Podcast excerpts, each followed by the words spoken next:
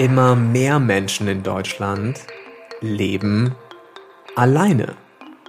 Das sind über 17 Millionen und immerhin, ja, über 20 Prozent der Bevölkerung. Ja, ich bin einer davon und liege auch statistisch gesehen voll in der Altersgruppe, in der die meisten Männer alleine leben, nämlich zwischen 25 und 45 Jahren.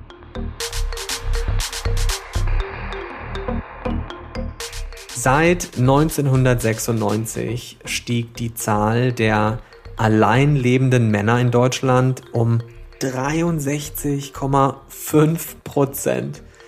Bei Frauen nur um 15,6 Prozent.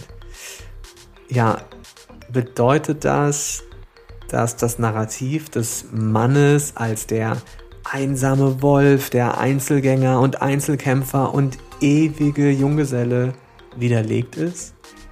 Und was ist mit dem Klischee, dass Männer eigentlich gar nicht allein sein können?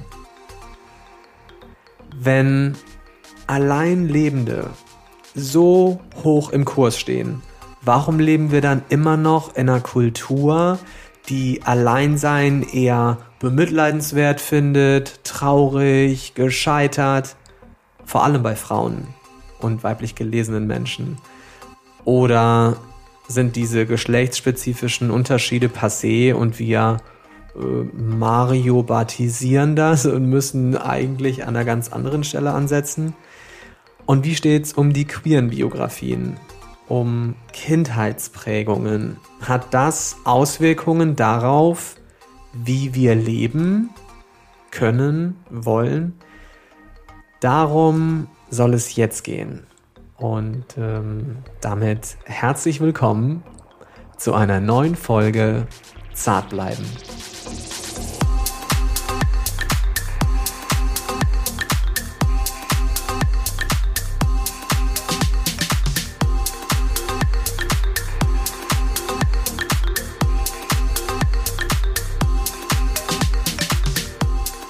Hello, hello, mein Name ist Fabian Hart und Zartbleiben ist zurück und ich bin's auch und schön, dass ihr es auch seid. In der kommenden Stunde also wird es darum gehen, was es bedeuten kann, allein zu leben und dass das eben nicht gleichzusetzen ist mit sozialem Rückzug, Einsamkeit, frustriertem Single-Leben.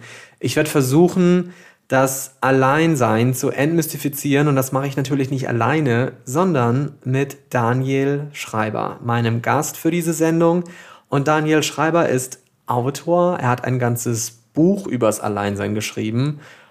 Und das heißt auch Allein. Und es ist ein literarisches Essay, in dem Daniel wissenschaftlich, soziologisch, aber auch sehr persönlich und wie ich finde poetisch vielen Fragen nachgeht, die mit dem Alleinleben in Verbindung stehen. Auch warum noch immer diese gesellschaftliche Scham existiert, wenn man alleine lebt und nicht verpartnert ist, obwohl Selbstbestimmtheit und Individualismus ja die Werte unserer Zeit schlechthin sind. Wenn ihr diese Folge von Zartbleiben direkt nach dem Erscheinen hört, dann könnt ihr euch darauf freuen, dass allein, also das Buch von Daniel, in einer Woche rauskommt. Ansonsten ist allein vermutlich schon erschienen. Ich bin auf Daniel durch zu Hause aufmerksam geworden. Das Buch, das er geschrieben hat, vor allein. Und das Buch ist ja eine Suche nach einem Zuhause, das wir ja alle finden wollen im besten Fall. Und ich habe mich darin sehr wiedergefunden. Daniel schreibt nämlich sehr offen über seine Ausgrenzungserfahrungen als Kind, auch die erniedrigenden und ja ermüdenden Erlebnisse einer queeren Kindheit. Und ähm, ja, zu Hause ist, wie auch alleine, wie ich finde, sehr hoffnungsvoll und schön, wenn man sich auf die Suche macht und sich auch wirklich auf die Frage einlässt, wie möchte ich eigentlich leben? Daniel hat sich aus Berlin zugeschaltet und bevor es jetzt losgeht, na klar, geht's erstmal in die Werbung.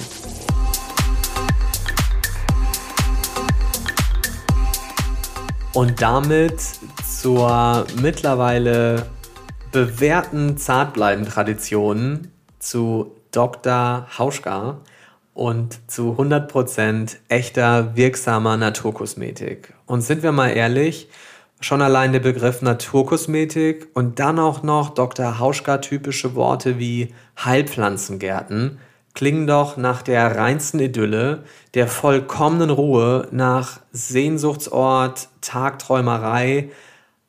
Und das ist auch völlig gerechtfertigt. Aber eine Geschichte, finde ich, wird dabei oft ausgelassen oder unterschätzt, denn es war genau das Gegenteil von Tagträumerei und Realitätsflucht von den Dr. Hauschka-GründerInnen Elisabeth Siegmund und Rudolf Hauschka in den 1960ern eine Marke wie Dr. Hauschka zu etablieren und auf Naturkosmetik zu setzen. Ein Genre, das es damals so noch gar nicht gab. Das war ja damals und ist auch heute noch eine Rebellion gegen den Status quo, Konsumgewohnheiten, Produktionsbedingungen und für den Umweltschutz. Das Gründungsjahr von Dr. Hauschka ist 1967, zwei Jahre vor Woodstock, inmitten der Flower Power Ära, ein Begriff, der heute oft nur noch als Look zitiert wird. Aber vor allem politischer Aufstand bedeutet. Sexuelle Revolution, Naturverbundenheit, Friedensbewegung. Elisabeth Siegmund, also die Co-Founderin von Dr. Hauschka, hat einmal über die Anfänge von Dr. Hauschka in einem Interview gesagt, natürlich haben wir uns wie Rebellen gefühlt. Und dieses disruptive Moment ist bis heute Dr. Hauschka typische Tradition. Dazu mehr später. Jetzt geht's erstmal zurück zu Zartbleiben. Ja, moin Daniel, schön Hallo Fabian. dich zu hören und auch zu sehen, denn unsere Videokonferenz, die steht 1a. Ich sitze hier in meinem Wohnbüro in Hamburg, mhm. St. Georg, mhm. das ich übrigens gerade umräume und neu einrichte. Ähm und, und, was heißt Wohnbüro? Das habe ich noch nie Wohnbüro gehört. Wohnbüro ist ja. ein vielleicht von mir erfundenes Raumkonzept, äh, halb Wohnzimmer und halt Büro. Ich finde diese Benennung der Zimmer so traditionell irreführend. Mhm. Esszimmer, da wird gegessen und in einem Wohnzimmer wird gewohnt. Mhm. Und deswegen nenne ich das jetzt hier liebevoll Wohnbüro. Und was machst du mehr? Arbeiten oder, oder wohnen? Also guckst du auf Fernsehen und solche Sachen in dem Wohnbüro oder? Ich schaue kein Fernsehen, aber mhm. ich ja, glotz mir Sachen an, die mich interessieren, dann mhm. in der Mediathek oder auf irgendeiner, auf irgendeiner Streaming-Plattform. Mhm. Aber so ein Fernsehtyp, der jetzt zu einer bestimmten Uhrzeit mhm. auf einem Sofa sitzt, ich habe mich auch jahrelang gegen ein Sofa gesträubt und jetzt habe ich endlich ah. Platz gefunden. Deswegen, vielleicht macht es äh, mhm. das Sofa zum Wohnbüro, aber mhm. ganz oft sitze ich auch mit meinem Laptop auf dem Sofa und dann mhm glotze ich kein TV. Ja, das, das, geht, das geht mir genau interessanterweise mit dem, mit, ich meine mit Fernsehen auch genau das so. Und ich finde es inzwischen so eine, ja, fast schon so alte Kulturtechnik, die man so, also ich habe die total verlernt und ähm, ich finde es eher so faszinierend, wenn Menschen das noch machen.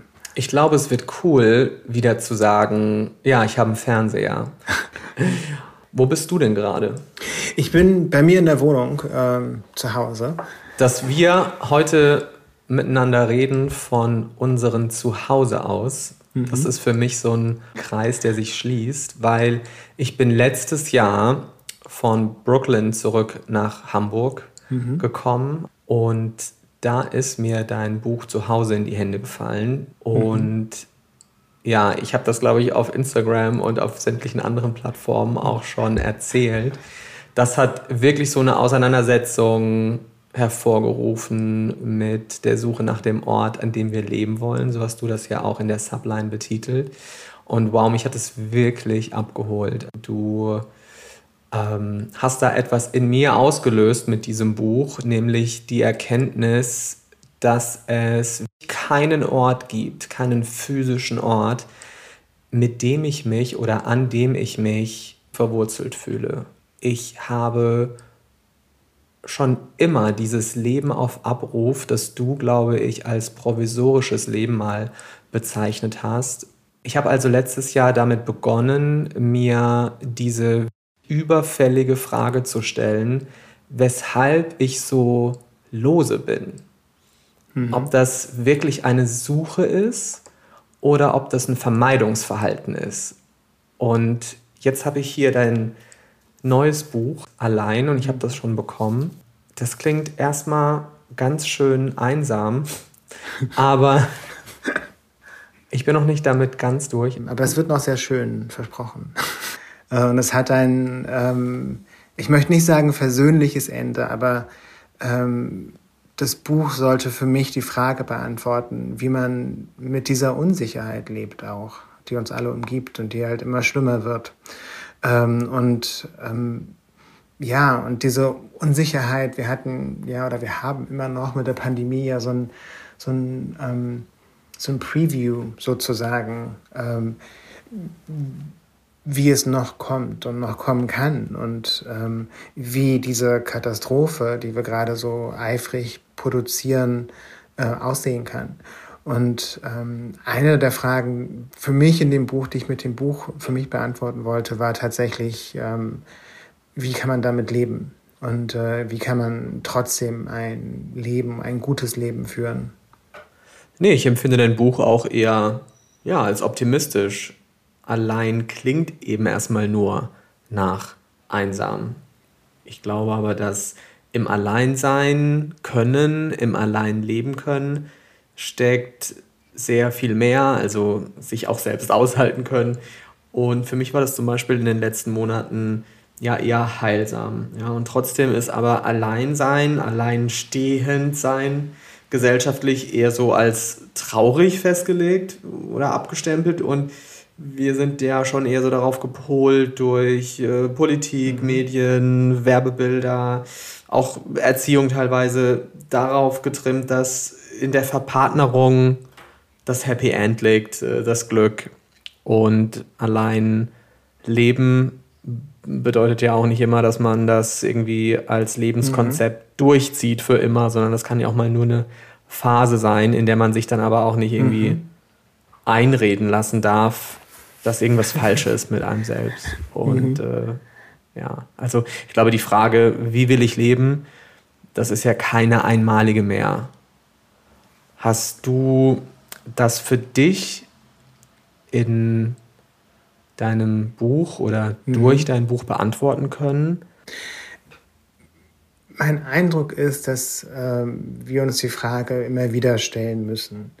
Und ähm, natürlich gibt es so bestimmte Umbrüche im Leben, äh, bestimmte Phasen, wo das sehr virulent ist und ähm, wo sich die Frage praktisch aufdrängt. Aber ähm, ja. die, äh, die Vorstellung, dass wir irgendwann entschieden haben, wie wir leben wollen und ähm, das dann auch tun, ist, glaube ich, vollkommen illusorisch. ähm, also mir ist das noch nie gelungen und, ähm, und ich kenne auch wenige Menschen, die so leben ähm, und für die das überhaupt möglich ist, so zu leben.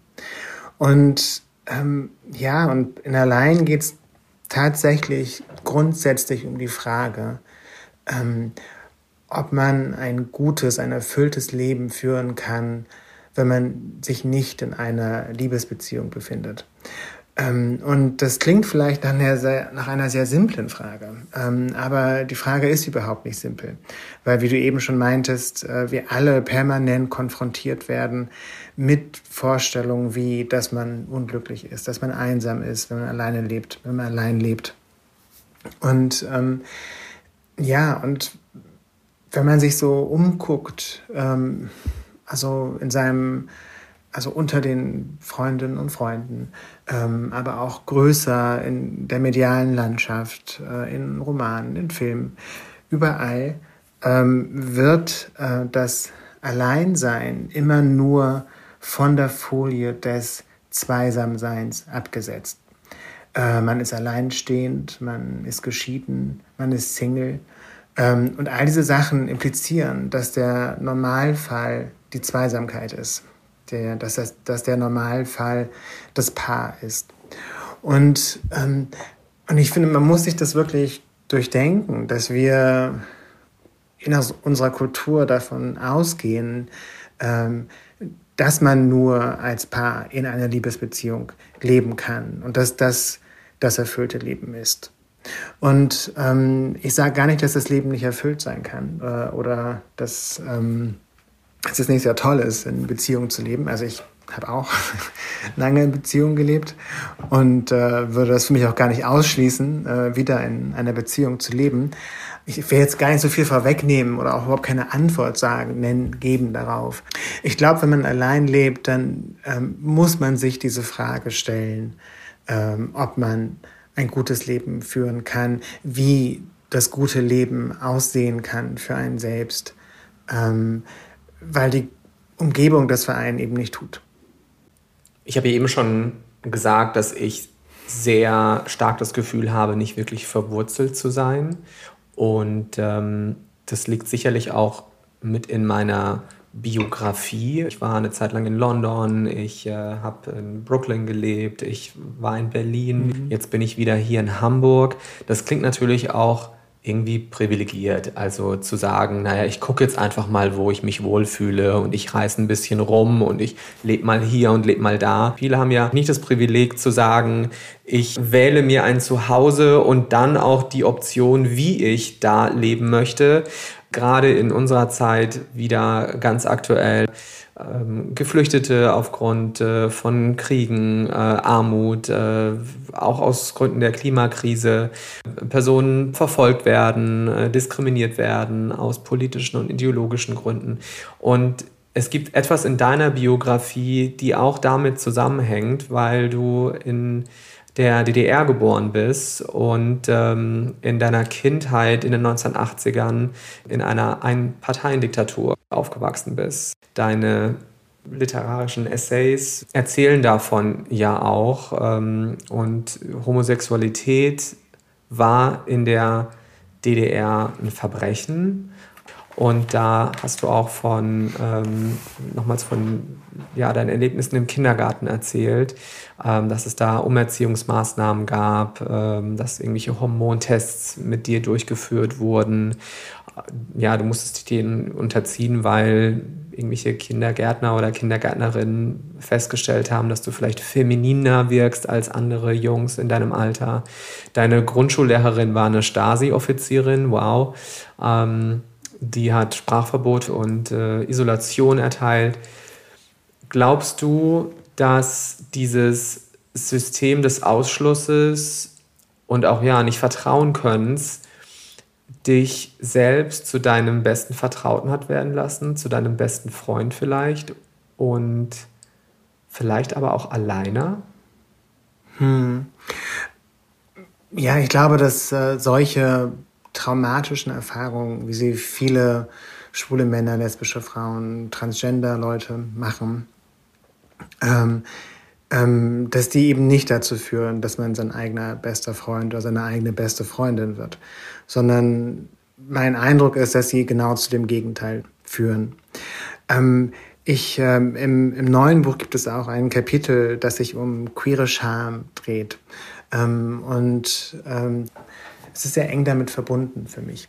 Ähm, bei in Zuhause ging es mir unter anderem darum, in dem Kapitel, ähm, in dem ich über meine Kindheit schreibe, da ging es mir unter anderem darum zu zeigen, äh, was für Erfahrungen queere Menschen beim Aufwachsen gemacht haben und heute teilweise immer noch machen.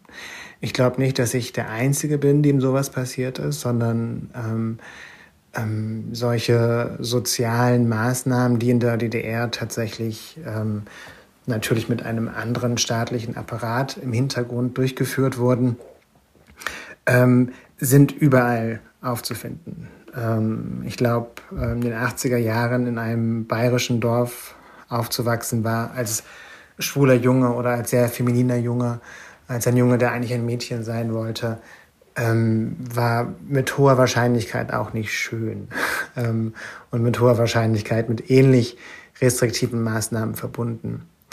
Ähm, der Unterschied tatsächlich ähm, ist der, dass in der DDR ähm, Kinder im Grunde ein Allgemeingut waren, ähm, das ohnehin schon immer Objekt äh, von Umerziehungsmaßnahmen war.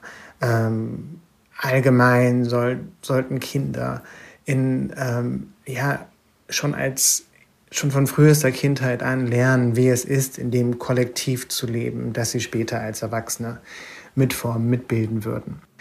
Die eigentliche Antwort auf deine Frage ist die, dass ähm, solche ähm, Ausgrenzungserfahrungen, äh, solche Erfahrungen, die man als Kind nur so wahrnehmen kann, wie wir wollen dich nicht, wir wollen, dass du schweigst, wir wollen, dass du tot bist, führen eher dazu, ähm, dass man von klein auf an lernt, dass man falsch ist, dass man, äh, wenn man zu einer Gemeinschaft hören, gehören möchte, sich verstellen muss, dass wenn man geliebt werden möchte, daran arbeiten muss, geliebt zu werden. Und das ist genau das Gegenteil von ich bin mir vertraut, äh, ich ähm, behandle mich selbst wie ein guter Freund oder eine gute Freundin. Ich habe eine völlig andere Erfahrung gemacht und kann mich trotzdem in vielen Dingen wiederfinden, die du beschreibst. Ich bin in einer Kleinstadt im badischen Teil von Baden-Württemberg äh, mhm. äh, aufgewachsen. Aber hinter den Kulissen, ja, da hat meine Stiefmutter wirklich auch ein autoritäres System aufgebaut. Ich äh, durfte keinen Kontakt zur Familie meiner eigentlichen Mutter haben, die sehr früh gestorben ist. Und ich saß wirklich zehn Jahre in meinem Zimmer wie in so einer Zelle und äh, durfte die auch wirklich nur zu bestimmten Zeiten verlassen. Ich hatte irgendwelche Küchenzeiten und musste mir von meinem eigenen Taschengeld Brot kaufen und mir das einteilen, während irgendwie dann in der Küche gegessen wurde. Und teilweise wurden monatelang meine Klamotten nicht gewaschen und ich selbst durfte aber die Geräte nicht bedienen. Also da wurde an mir sehr viel Frust und auch Aggression ausgelassen und ich weiß nicht, woher ich die Kraft nahm, aber ich habe mich irgendwann dazu entschlossen, dieser Frau nicht zu glauben, weil sie natürlich auch darauf eingegangen ist, dass sie mich als homosexuell vermutet oder dass ich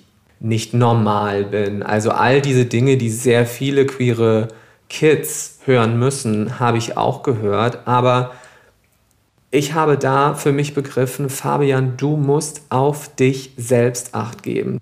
Insofern war ich für mich der beste Fürsorger.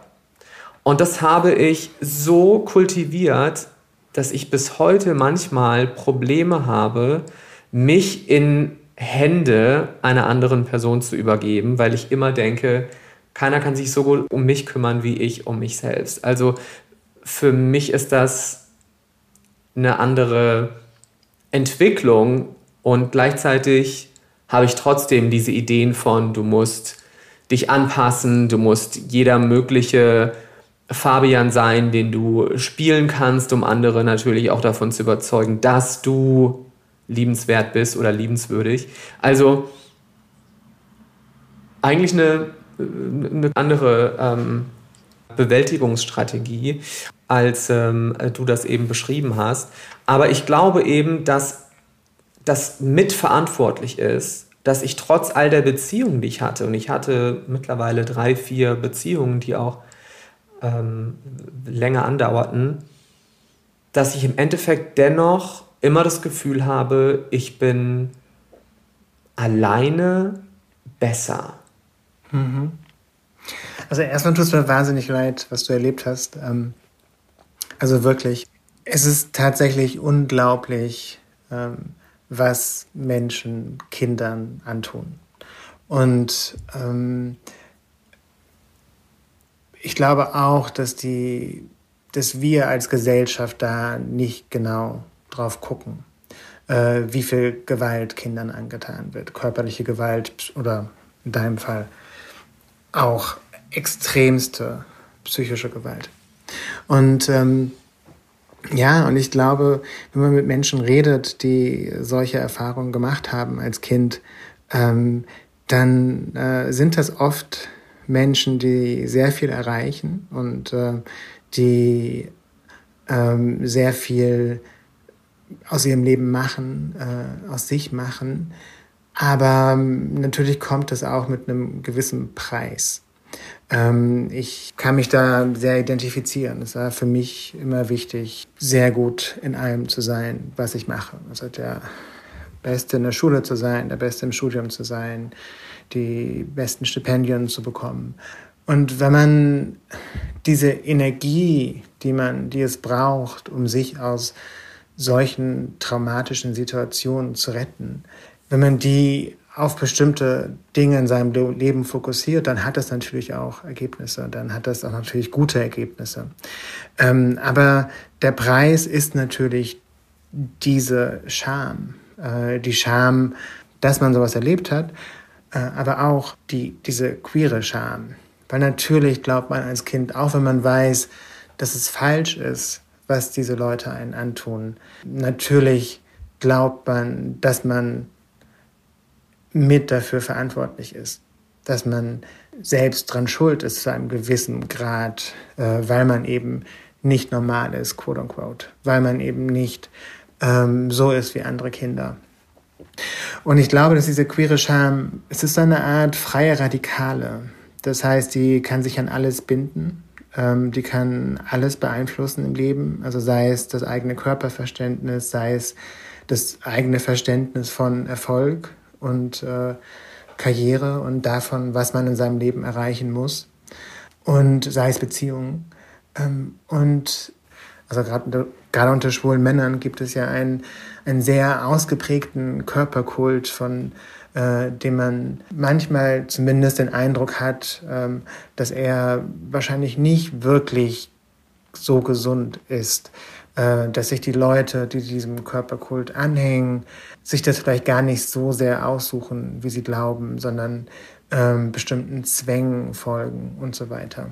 Fernab von unseren queeren Biografien und dem äh, Minderheitenstress, das hast du auch mal so ausformuliert in einem äh, Podcast, gibt es auch einen Aspekt, von dem ich finde, dass wir den auch ansprechen sollten, gerade wenn wir als Männer über ähm, das Alleinsein sprechen, denn das ist ja auch so ein Männlichkeitsding, also die äh, Idee des ähm, einsamen Wolfes, äh, des Einzelkämpfers, äh, des ewigen Junggesellen.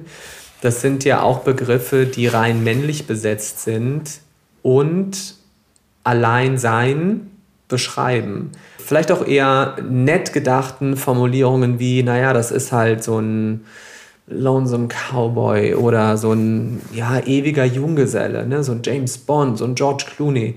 Im Vergleich dazu sind aber Frauen, die das Alleinsein für sich entdecken, eher dann die einsame Cat Lady oder man kommt wieder mit der biologischen Uhr ums Eck. Wie glaubst du, kann das sein in einer Zeit, in der wir ja eigentlich alle von Individualisierung und Selbstverwirklichung geprägt sind und danach auch leben, dass sich das so festsetzt? Ich finde es total wichtig, darüber zu reden, wie geschlechtlich konnotiert äh, das Alleinleben ist. Ähm, interessanterweise von diesen beiden so gesellschaftlichen Rollenmodellen, die du eben benannt hast, ne? also der ewige Junggeselle und die Old Spinster, ähm, ist im Grunde nur eine allein, und zwar die Frau, die allein lebt. Äh, denn Ästhetisierungen wie der ewige Junggeselle, die George Clooney's und äh, Sean Connerys dieser Welt, ähm, die in echt übrigens natürlich nie Junggesellen sind, ähm, äh, beruhen die letztlich so dann auf wechselnde Partnerinnen haben die ganze Genau. Zeit. Das ist ja das Ding. Die Genau. sind ja nie alleine. Die können ja Richtig. auch nicht alleine sein. Genau, ja, ja.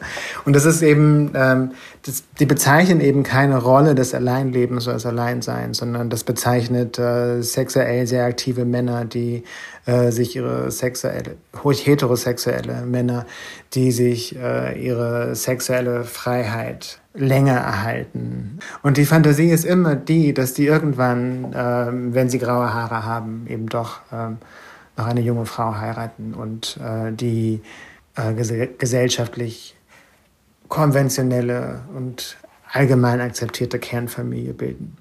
Und äh, die, ähm, die alleinstehende Frau ist, auch wenn man sich die Kulturgeschichte anschaut, er hat immer etwas viel Revolutionäreres.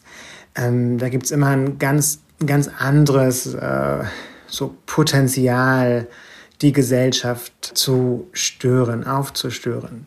Und, äh, und ich glaube, gerade deswegen äh, wird diese Rolle der Alleinstehenden, diese klassisch gesellschaftlich konnotierte Rolle der alleinstehenden älteren Frau, der Cat Lady, der Old Spinster, ähm, deswegen wird sie so negativ konnotiert, weil da letztlich so ein großes Gefahrenpotenzial herrscht für die Gesellschaft. Ne? Also äh, das sind ähm, Frauen, die sich äh, den, dem normalen, dem regulären äh, Geschlechterverhältnis entziehen. Das sind Frauen, die nicht mitmachen in einem Spiel, in dem sie immer verlieren werden. Ähm, sind, Oder wirtschaftlich äh, abhängig sind oder ja. Ja, indem sie immer die, äh, die Rolle haben, äh, in der sie mehr arbeiten müssen und äh, die Arbeit nicht anerkannt wird. Ähm, und ähm, deswegen wird es, glaube ich, so gesellschaftlich so sanktioniert. Und es sind ja Aber- auch in den meisten Fällen gar nicht die Old Ladies, sondern es sind die jungen Frauen, denen gesagt wird, du endest mal als Genau. Alte genau. Frau. Das ist so das Drohszenario. Ne? Also, Ja. ähm, ich, ähm, und, aber man muss natürlich auch sagen, also wir reden jetzt über gesellschaftliche Bilder. Und, ähm, und das Interessante ist, dass äh, wir in einer Zeit leben, in der es so viel mehr alleinstehende Menschen gibt als früher. Äh, die äh, alleinstehenden Au- Haushalte ähm, sind in, inzwischen, ich habe jetzt die genauen Zahlen nicht im Kopf, leider mehr. Und ich hätte Ich habe sie hier. Ich habe nämlich gut. nachgelesen. Du, okay, du hast deinen Job gemacht und du hast recherchiert. gut. Ja, ich, weil mich das natürlich äh, interessiert.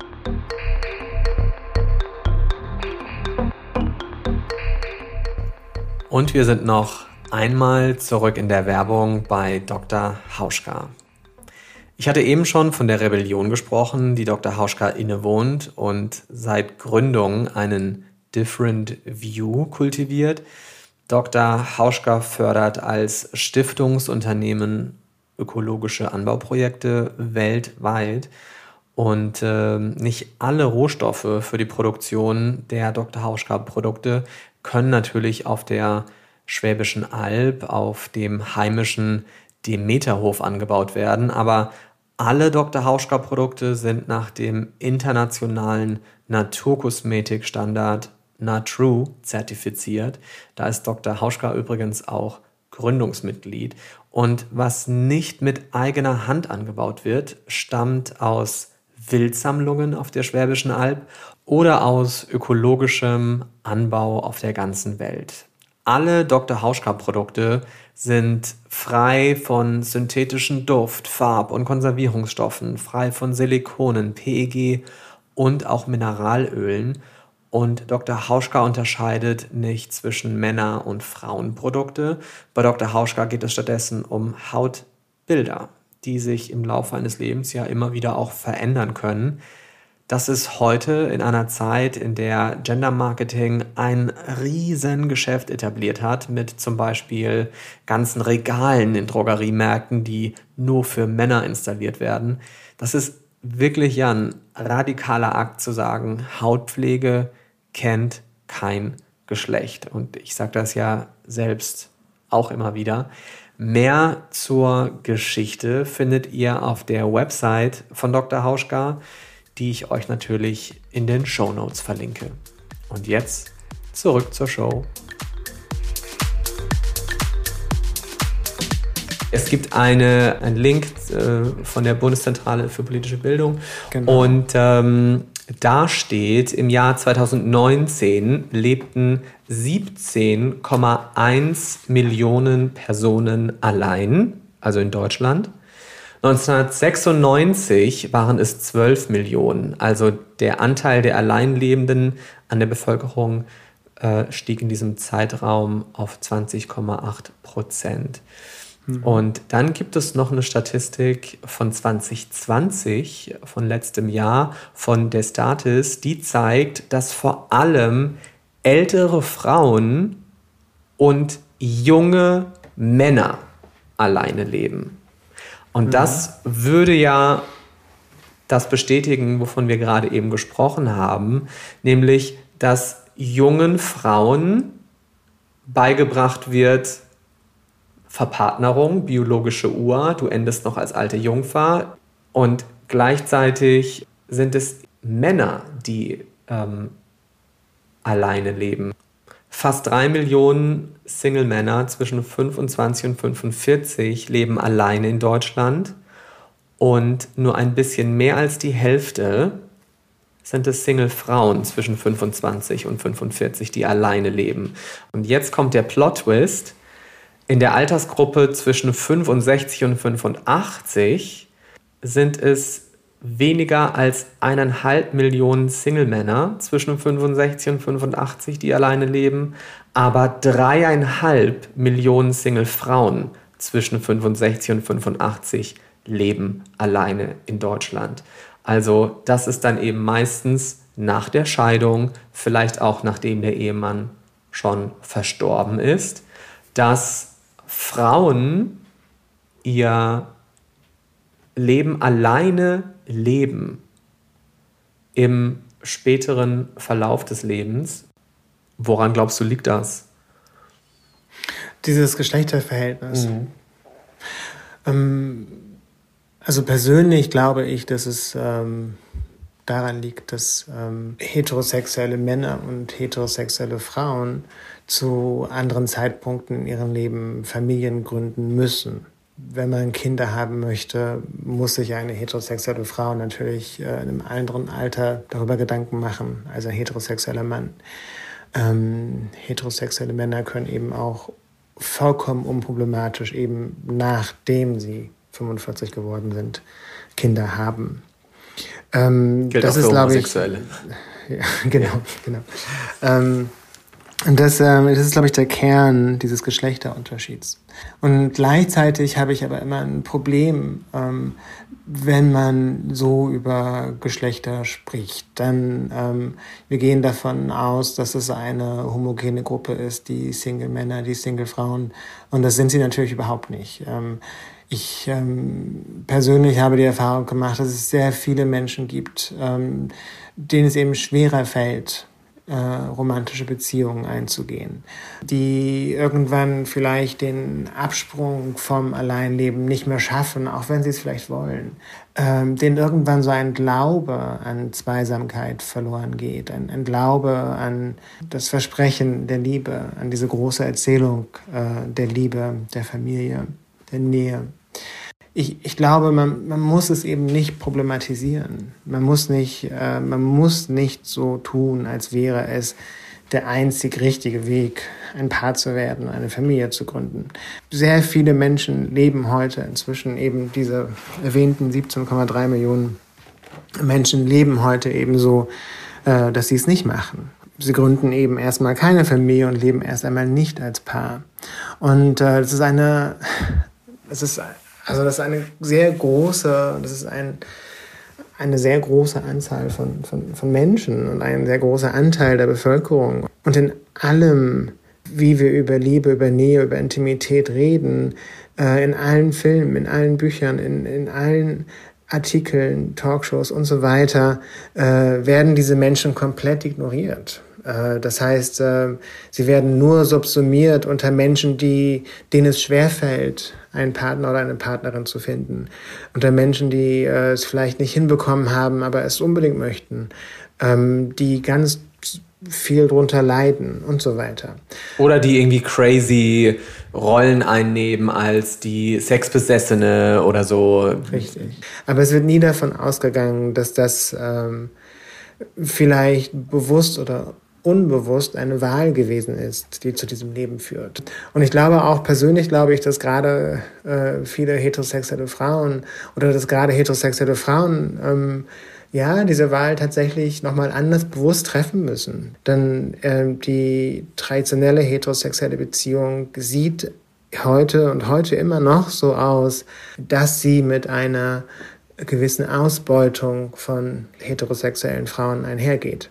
Ähm, sei es äh, unbezahlte Arbeit, sei es unbezahlte emotionale Arbeit, sei es Kinderbetreuung, sei es, dass ähm, die eigene Karriere hinten angestellt werden muss, äh, sei es, dass man für seine Arbeit schlechter bezahlt wird und so weiter.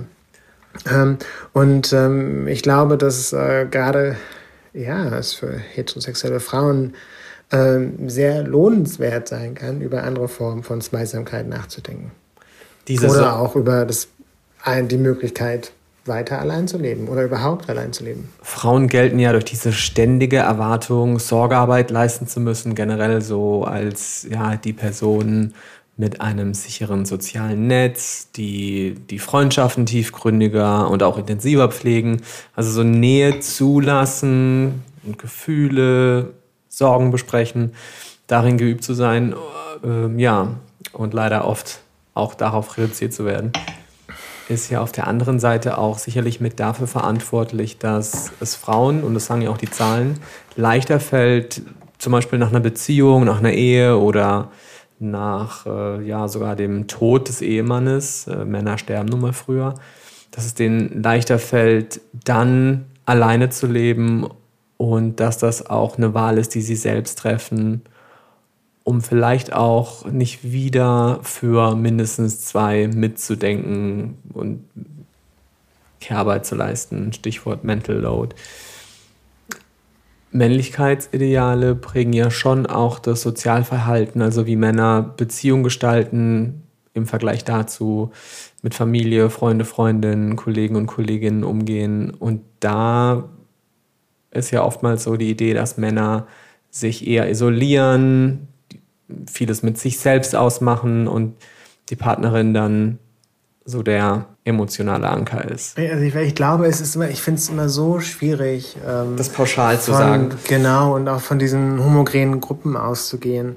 Und ich glaube, dass ähm, da ist strukturell eine Wahrheit drinne, die aber letztlich auch darauf beruht, dass Frauen, heterosexuelle Frauen in der Regel mehr emotionale Arbeit übernehmen. Das heißt, heterosexuelle Männer müssen sich gar nicht um diese emotionale Arbeit kümmern. Das heißt, sie müssen gar nicht so viele Freundinnen und Freunde haben, weil diese ganze emotionale Arbeit schon von den Frauen in den Familien übernommen wird. Alle neueren psychologischen Forschungen deuten zum Beispiel darauf hin, dass diese äh, klassischen Topoi von Frauenfreundschaften und, und Männerfreundschaften ähm, tatsächlich eher Fiktionen sind. Ähm, dass ich äh, zum Beispiel, dass wenn heterosexuelle Männer allein leben, dass sie natürlich auch sich andere soziale Netzwerke aufbauen müssen, dass sie auch Nähe suchen werden und, und ähm, ähm, andere Beziehungen finden werden. Ähm, und ähm, das ist nicht so, dass ähm, heterosexuellen Männern irgendwie eine Fähigkeit ab, abginge eine Fähigkeit zur Freundschaft und so weiter. Im Gegenteil. Glaubst du, dass Freundschaften Ablöse sein könnten für ähm, das, was viele in klassischen Partnerschaften und Beziehungen suchen und dass sie das schon sind? Mhm. Ja, das glaube ich ähm, sehr stark und das wurde ähm, auch soziologisch schon untersucht und ähm, das ist praktisch soziologisch schon bewiesen. Es gibt eine sehr wichtige Studie von Sasha Rose Neal, eine britische Soziologin, ähm, die ähm, unter einer sehr großen Anzahl von Menschen in, in Großbritannien genau das untersucht hat, genau diese Fragestellung, dieser Fragestellung nachgegangen ist.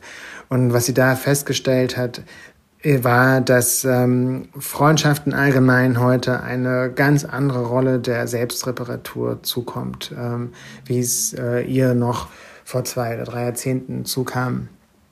Äh, das heißt, selbst Menschen, die in Partnerschaften leben, ähm, halten Freundschaften auf eine Weise aufrecht, wie es die, ihre Eltern und Großeltern nicht getan haben.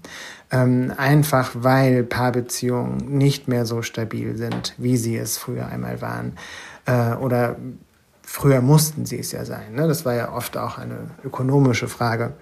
Ähm, das ist heute nicht mehr in dem Maße.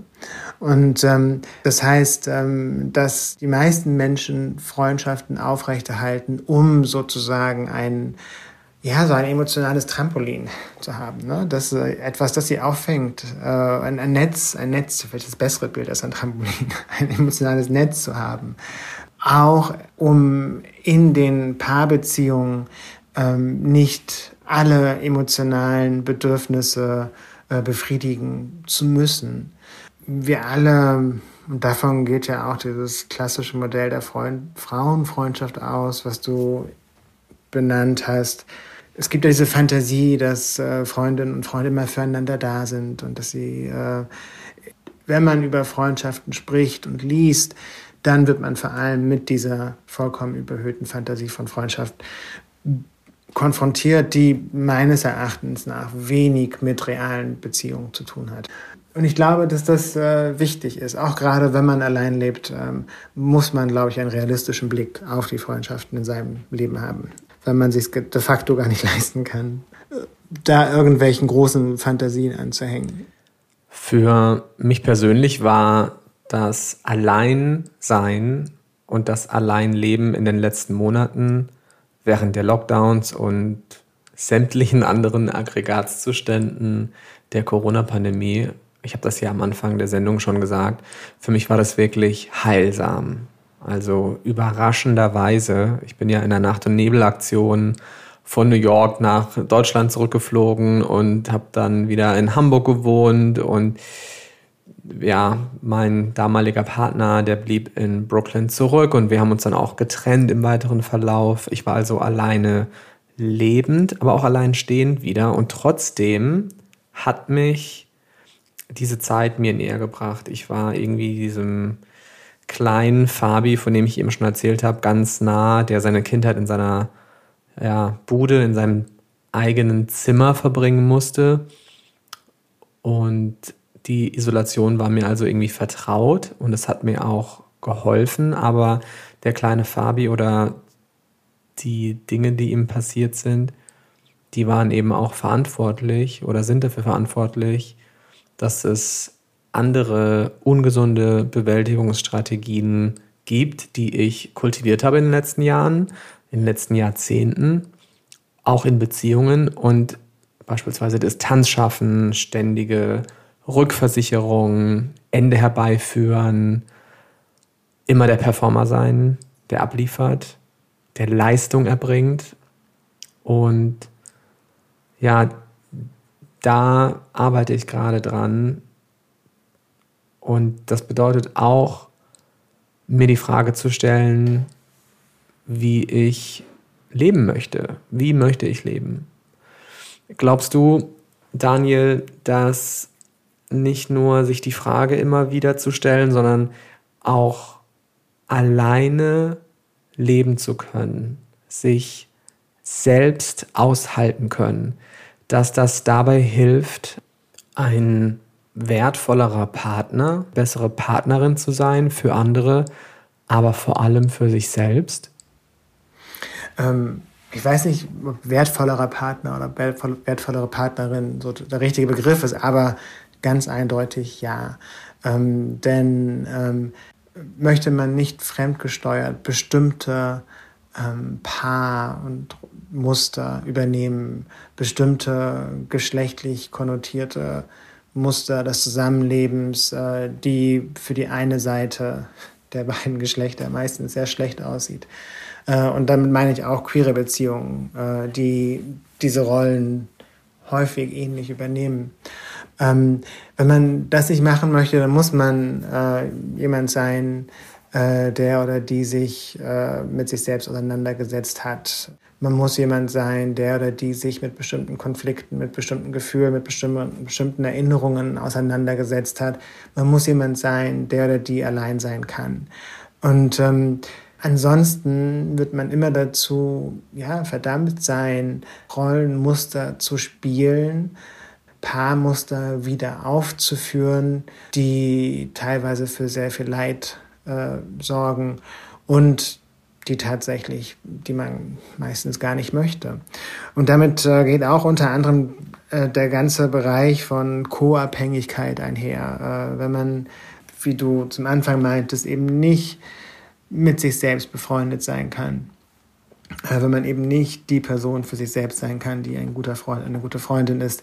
Genau, dann ähm, wird der Fokus immer darauf liegen, was den anderen Menschen in dieser Beziehung glücklich macht. Man wird immer etwas äh, an emotionaler Arbeit versuchen outzusourcen. Man wird immer den anderen Menschen dafür verantwortlich machen, wie man sich fühlt, dass man sich gerade nicht so gut fühlt und so weiter. Das heißt, ähm, ja, wenn man diese, diesen gesamten Bereich der Co-Abhängigkeit so gut es geht vermeiden und will man bestimmte äh, in der Luft liegende äh, geschlechtliche und ähm, Paarmuster nicht unfreiwillig wieder aufführen, dann muss man genau diese psychische Arbeit geleistet haben. Man muss in der Lage sein, allein zu sein oder allein leben zu können. Ja, was für ein Schlusssatz tatsächlich und äh, gleichzeitig was für eine Aufgabe. Und ich glaube, sich darauf einzulassen, auch mit sich selbst mal alleine zu sein und allein leben zu können, das ist ja keine Entscheidung gleichzeitig, die ein Lebensmodell bestimmt für immer. Insofern Vielen Dank, Daniel, für all diese Gedanken. Sehr gerne. Danke, dass du mich eingeladen hast. Ich hoffe, ich habe dich jetzt nicht zu, ich habe dich nicht zugequatscht mit meinen. Ich habe äh, fünf Jahre an diesem Buch gearbeitet und äh, da sehr viel drüber nachgedacht und es kommt jetzt so alles raus. Du bist einer der ersten, mit denen ich äh, ähm, in dieser Form darüber spreche. Das ist doch ähm, wunderschön. Ähm, ich ähm, saß die ganze Zeit, du hast es ja auch gesehen, ich habe dich nicht kritisch beäugt, sondern ich habe dir einfach nur sehr aufmerksam zugehört. Ähm, vielen Dank, dass du äh, Gast heute warst bei Zartbleiben. Danke für die Einladung.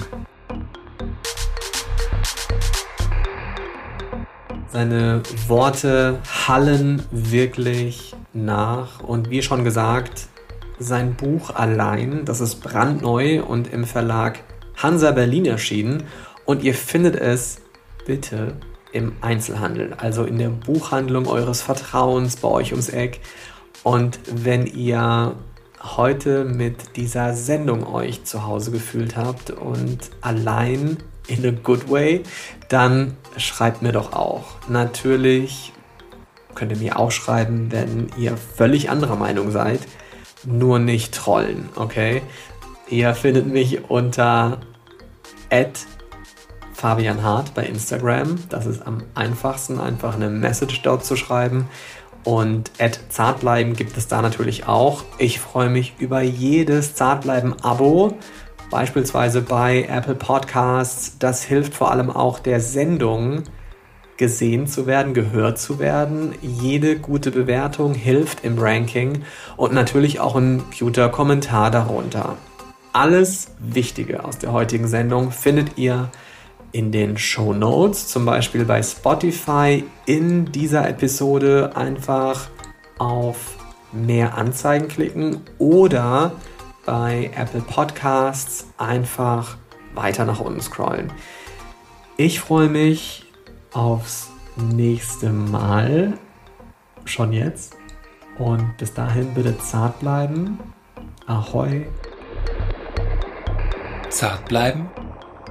Der Podcast über Männlichkeiten mit Fabian Hart.